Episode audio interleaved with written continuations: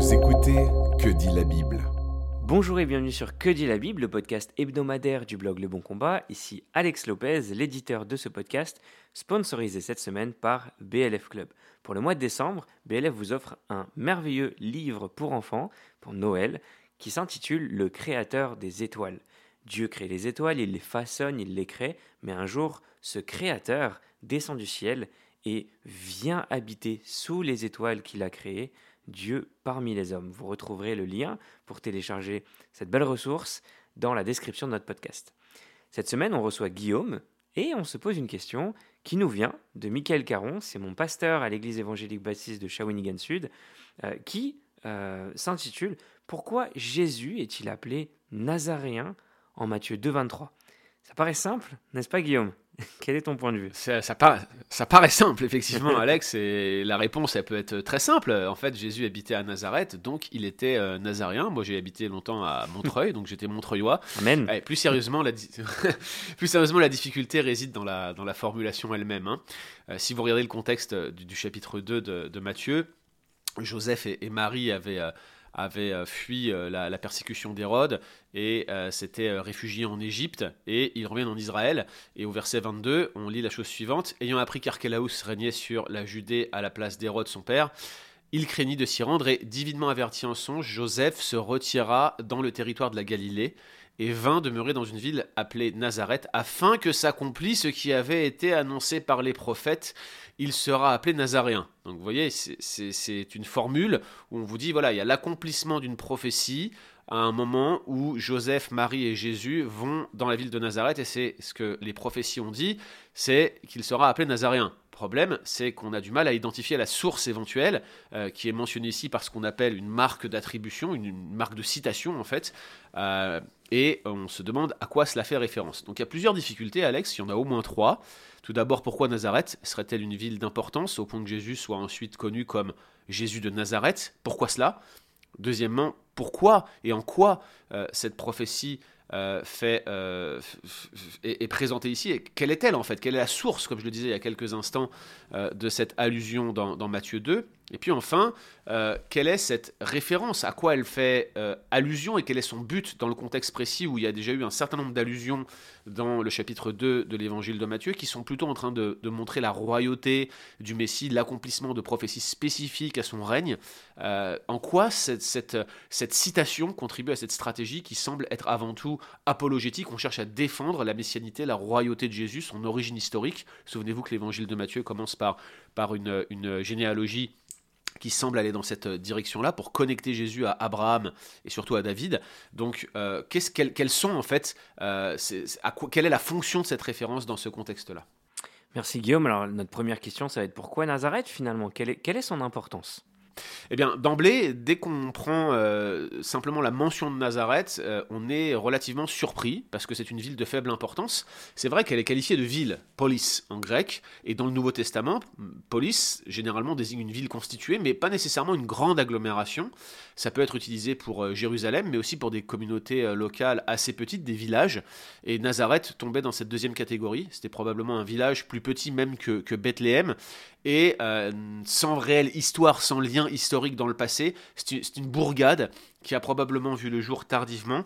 Les, indices archéologiques que l'on possède suggèrent que sa population était euh, de moins de 500 au début du 1er siècle après Jésus-Christ, moins de 480 euh, selon un, archéologue et un commentateur qui relaye cet archéologue. Alors je ne sais pas quelles sont les, données qui les amènent à, considérer les choses ainsi, mais en tout cas c'était un petit village, donc un village obscur, euh, situé dans des collines galiléennes, qui a été éclipsé par la ville hellénistique de, de Séphoris en pleine expansion qui était euh, à moins de 8 km de là, 7-8 km de là. Et c'était Antipas qui l'avait reconstruite, euh, cette ville, pour en faire la capitale de la Galilée. Donc en fait, Nazareth, c'était vraiment pas une ville d'importance, c'était même une ville que personne ne devait connaître. Même en Galilée, je suis pas sûr que les gens connaissaient le village de Nazareth. Ensuite, euh, Matthieu ne donne aucune indication quant au fait qu'il était au courant de la tradition que Luc rapporte. Vous savez, cette tradition qui dit que Joseph et Marie avaient auparavant vécu à Nazareth avant d'aller faire le recensement à Bethléem. Ça, Matthieu ne, ne, mentionne pas cela, et ça ne semble pas contribuer à la mention de Nazareth dans sa stratégie de citation. La seule explication qu'il donne, en fait, pour le choix de Nazareth, c'est qu'il s'agissait d'accomplir ce que les prophètes avaient déclaré. Donc, non seulement le fait que ça soit un obscur village, mais en plus qu'on justifie cette mention par une prophétie qu'on n'arrive pas à identifier, euh, paraît très, euh, très surprenant ici, mon cher Alex. J'aime que tu parles de prophétie, justement, est-ce que tu peux nous en dire un peu plus? Bah voilà, quelle est cette prophétie? Et je crois que c'est, c'est là que se trouve la principale difficulté. Euh, l'expression il sera appelé euh, nazaréen n'apparaît nulle part dans l'Ancien Testament parce que, comme je l'ai dit, Nazareth était une colonie relativement récente. Elle n'est pas du tout mentionnée dans l'Ancien Testament, d'ailleurs ni dans aucun autre écrit juif euh, non chrétien. En fait, on la retrouve pour la première fois en dehors du Nouveau Testament dans une inscription qui est datée de la fin du 3e, début du 4e siècle après Jésus-Christ. Donc c'est pour vous donner un ordre d'idée de comment cette ville était euh, inconnue euh, pour la plupart des, lecteurs. En dehors du Nouveau Testament, on n'en avait pas la mention, et pourtant Jésus est appelé Nazaréen. Alors qu'est-ce qu'on peut faire pour comprendre cette formule? Je pense que la première chose à noter, c'est que la marque d'attribution, la formule de citation en fait, hein, que, je relis pour vous au, verset 23, afin que s'accomplisse ce qui avait été annoncé par les prophètes, bah, cette formule d'attribution, elle est euh, différente de toutes les autres que Matthieu a utilisées jusqu'ici. Déjà, on ne parle pas d'un seul prophète, parce que euh, euh, c'est ce que faisait Matthieu jusqu'ici, il utilisait le singulier. Il parle ici de prophète au pluriel, et puis il manque un terme qui est clé dans la stratégie de citation de Matthieu. le terme grec legantos, c'est un participe, donc c'est le fait qui a dit, qui a affirmé, qui, a, qui a exprimé ces choses. Ça, c'est un terme qui a introduit toutes les autres citations depuis le début du chapitre 2, mais là on trouve une particule euh, qui n'était pas là jusque-là, la particule hoti, qui signifie généralement que, et qui fonctionne parfois tout simplement comme l'équivalent de nos guillemets en français. Mais cette euh, particule, elle peut aussi indiquer non pas tant une citation directe, qu'une paraphrase ou un résumé de ce qui a été dit. C'est probablement ce qui est en jeu ici. Quand on regarde ensemble ces deux traits distinctifs, le fait qu'on ait prophète au pluriel et le fait qu'on ait cette particule à la place d'une formule de citation qui serait plus formelle, plus caractéristique euh, que ce que Matthieu utilise jusque-là, eh bien cela suggère fortement que Matthieu n'est pas en train de faire une citation d'un passage spécifique, précis, mais plutôt qu'il fait soit une combinaison de prophéties, soit qu'il fait allusion à un espèce de thème récurrent euh, un thème traversant pardon, de la prophétie de euh, l'Ancien Testament. Et d'ailleurs, euh, plusieurs commentateurs notent que la même expression se retrouve au chapitre 26 et au verset 56, où de nouveau prophète est au pluriel, et c'est pas un passage particulier qui est cité. Donc on a l'impression qu'ici, Matthieu fait quelque chose de précis, et qu'il utilise un espèce de langage conventionnel pour désigner non pas une tradition spécifique identifiée, mais soit un ensemble de traditions qui sont combinées, soit un thème traversant de la littérature prophétique, et les deux options sont possibles, voire pourraient euh, se cumuler. Alors il y a eu plusieurs hypothèses toutefois qui ont été avancées. Euh, l'hypothèse la, plus, la plus, je dirais, populaire parmi les spécialistes, c'est celle d'un jeu de mots sur le nom de la ville, sur le nom de Nazareth. Parce qu'en hébreu, on a des termes qui s'en rapprochent et qui pourraient être significatifs. Par exemple, le, terme hébreu Netzer, en Ésaïe 1, 11, 1, c'est la fameuse branche, le fameux rameau issu de la souche d'Isaïe. Vous savez, c'est le, rejeton de David. Euh, c'est une référence à une figure messianique connue, et il faut reconnaître que ça, ça fit très bien dans le contexte, puisque, vous vous en souvenez, je l'ai dit tout à l'heure, la stratégie d'allusion de Matthieu jusqu'ici, ça sert à démontrer par l'Ancien Testament que Jésus est le Messie, bien plus qu'il est le roi Messie qu'on attendait. Alors si c'est le cas, si c'est une allusion euh, en creux via un jeu de mots, via une transformation d'une racine hébraïque, eh bien Matthieu attendrait que ses lecteurs perçoivent derrière le mot grec natzoraios les consonnes du mot hébreu netzer, qui sont en fait les, consonnes de base du nom hébreu représenté par le grec Nazareth, hein, et qu'ils en tirent les conclusions messianiques qui s'imposent. Bien sûr, euh, il faut bien comprendre que dans l'Ancien Testament, le, mot rameau associé à la messianité est un terme différent, mais quand même, il y aurait peut-être une allusion ici, un jeu de mots euh, que Matthieu aurait pu faire. D'autres spécialistes proposent euh, comme antécédent un autre jeu de mots, le verbe hébreu natchar, qui signifie veiller, garder, préserver, et qui se retrouve dans des textes comme Ésaïe 42.6, vous savez, le serviteur souffrant qui est préservé, euh, Ésaïe 49.6, les préserver, le reste d'Israël, euh, la notion de veilleur sur, dans les collines d'Éphraïm en Jérémie 31. C'est moins, euh, c'est moins pertinent dans le contexte de ce que fait Matthieu, de sa stratégie d'allusion qu'il a jusqu'ici. Et en plus, le problème avec ces hypothèses, c'est qu'elles marchent en hébreu, mais je le redis, le texte de Matthieu est grec, donc il faut euh, avoir un exercice en fait de traduction euh, qui devrait être presque instantané pour les lecteurs. Alors, ça irait si on accepte l'hypothèse d'une première version de Matthieu en araméen. Euh, c'est une hypothèse qui est défendue par de nombreux spécialistes, et moi j'y adhère personnellement. On a euh, un fragment euh, de Papias qui suggère que Matthieu aurait rédigé une première version de son évangile en araméen, et dans ce cas, les jeux de mots seraient compréhensibles, et on, l'aurait peut-être un peu perdu lors d'une traduction expansion en grec, mais tous les spécialistes ne sont pas forcément d'accord avec une rédaction araméenne de Matthieu.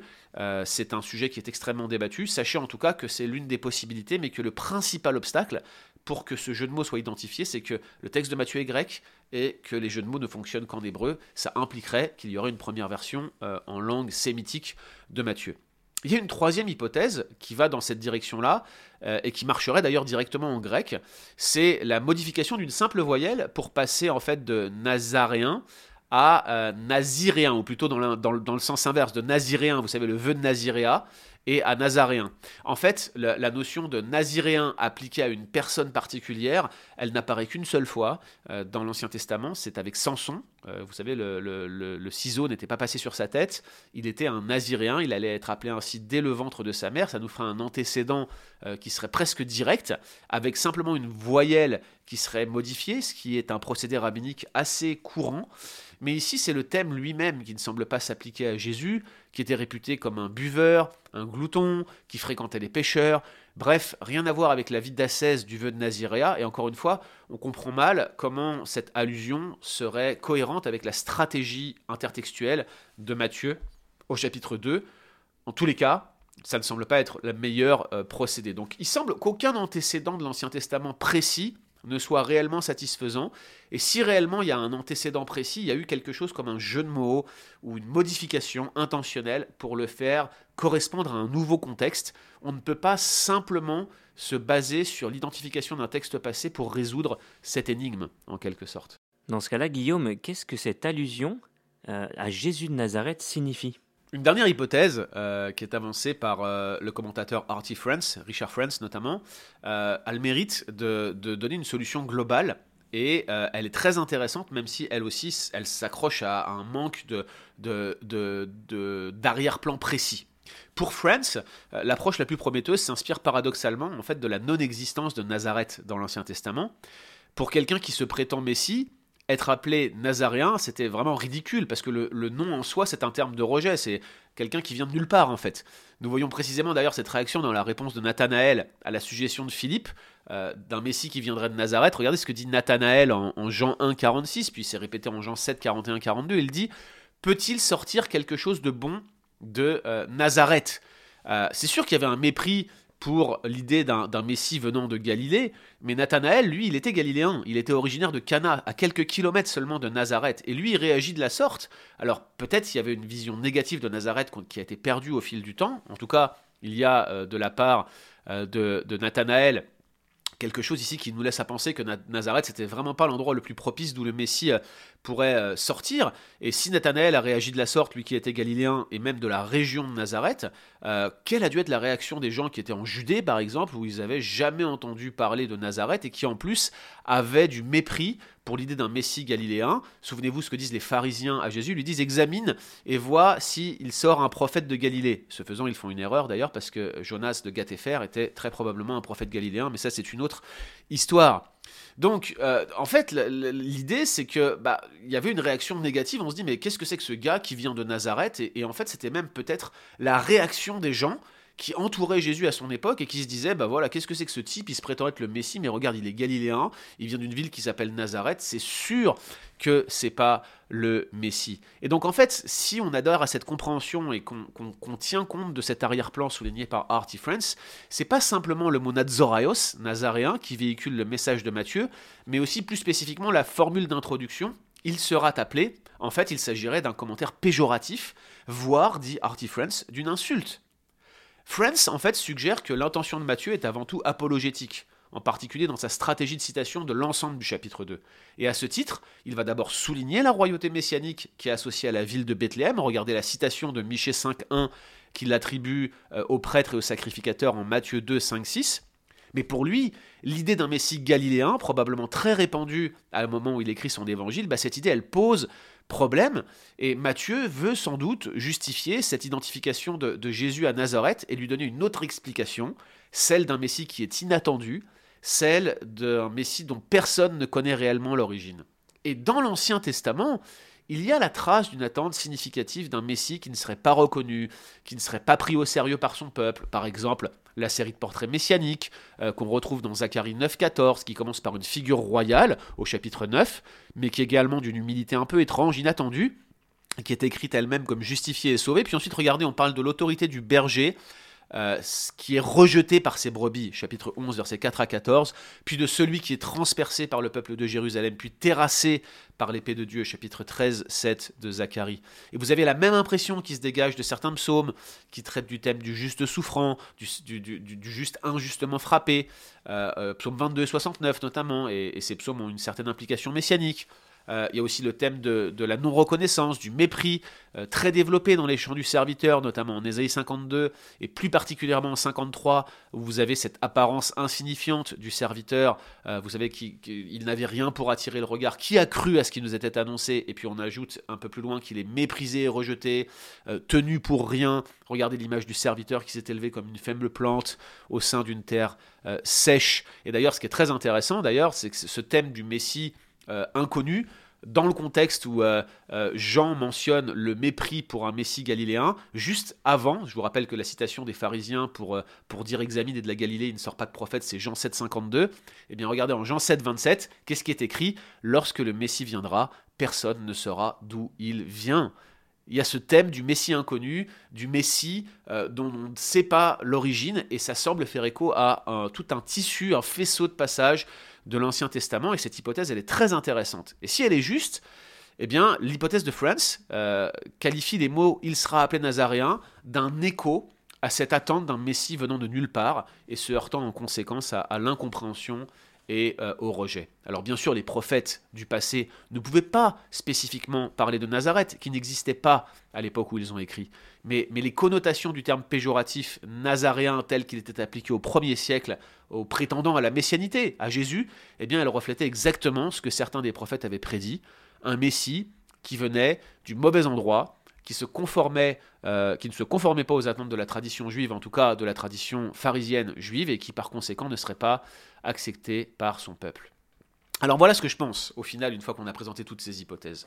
Je pense honnêtement que, ce que France dit, c'est très convaincant, notamment parce que cela explique la mention de prophète au pluriel. On a affaire à un thème traversant de la littérature prophétique et non pas à un texte spécifique.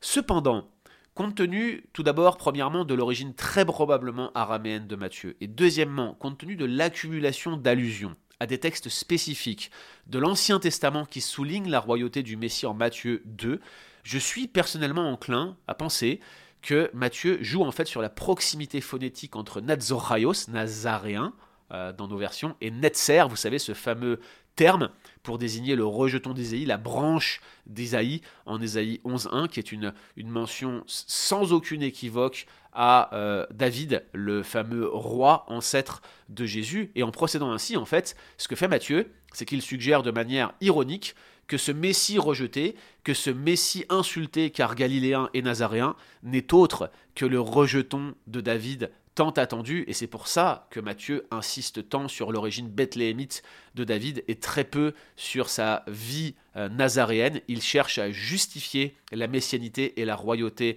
de Jésus, et il retourne en quelque sorte l'insulte sur la tête de ceux qui l'insultaient en jouant sur un jeu de mots, sur une proximité phonétique et en s'appuyant sur tout un tissu de traditions prophétiques de l'Ancien Testament. C'est ce qui me paraît être la meilleure explication, celle d'une combinaison de thèmes prophétiques. Ainsi donc, ce Messie euh, rejeté que nous nous apprêtons à adorer bientôt euh, pour nous souvenir qu'il est venu dans la chair, qu'il s'est incarné, comme tu le disais Alex au début de ce podcast avec ce livre que notre partenaire offre euh, cette semaine, ce mois-ci, eh bien c'est ce Messie-là qui est notre roi, il est notre Dieu, il est celui qui nous a été donné, on ne l'a pas vu arriver, Et c'est une grâce, chers amis, que nous ayons pu le reconnaître et nous tourner vers lui. Adorons-le, je crois, encore aujourd'hui et tous les jours de notre vie. Merci Guillaume, c'était Que dit la Bible en partenariat avec BLF Club. N'oubliez pas de télécharger votre livre qui vous est offert. Et quant à nous, on se retrouve la semaine prochaine. Retrouvez d'autres épisodes sur www.leboncombat.fr.